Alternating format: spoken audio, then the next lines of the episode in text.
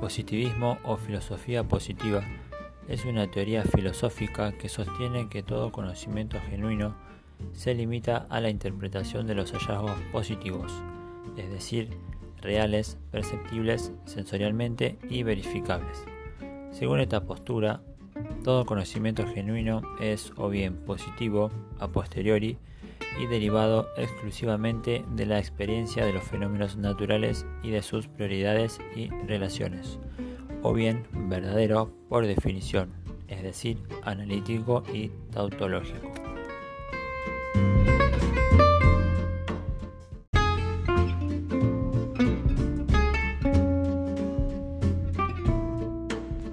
Siguiendo con lo dicho anteriormente, la información derivada de la experiencia sensorial, interpretada a través de la razón y la lógica, constituye la fuente exclusiva de todo conocimiento cierto.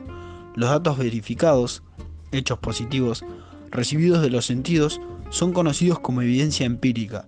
Así pues, el positivismo se basa en el empirismo.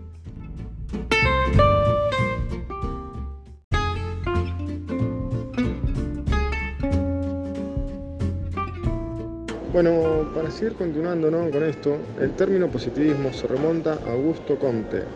Él y sus sucesores elaboraron su planteamiento hasta convertirlo en un enfoque social, científico y humanista.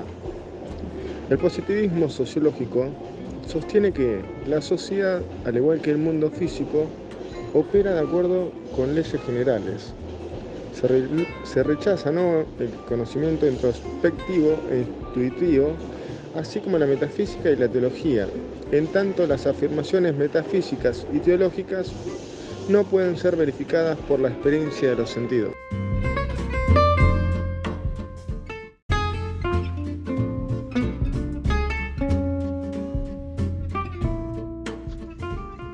Una de las propuestas más destacadas de la investigación empírica para la comprensión de los fenómenos sociales, de la estructura y el cambio social razón por la que se considera padre de la sociología como disciplina científica.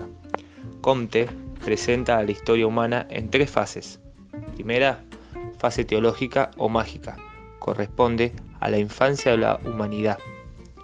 En esta época, las personas dan explicaciones mágicas de los fenómenos naturales. También creen que ciertos fenómenos son causados por seres sobrenaturales o dioses. La segunda fase es la metafísica o filosófica. En este estadio, el hombre deja de creer en seres sobrenaturales y ahora comienza a creer en ideas, por lo que las explicaciones son racionales. Se busca el porqué de las cosas y se sustituye a los dioses por entidades abstractas y términos metafísicos.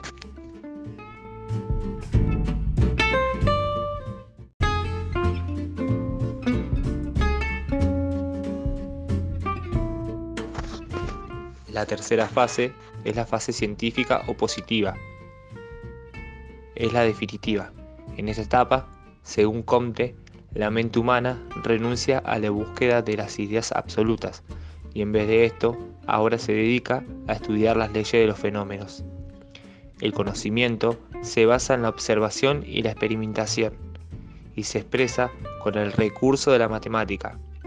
Se busca el conocimiento de las leyes de la naturaleza para su dominio técnico. Además, afirma que no es posible alcanzar un conocimiento de realidades que estén más allá de lo dado, de lo positivo, y niega que la filosofía pueda dar información acerca del mundo. Esta tarea corresponde exclusivamente a las ciencias.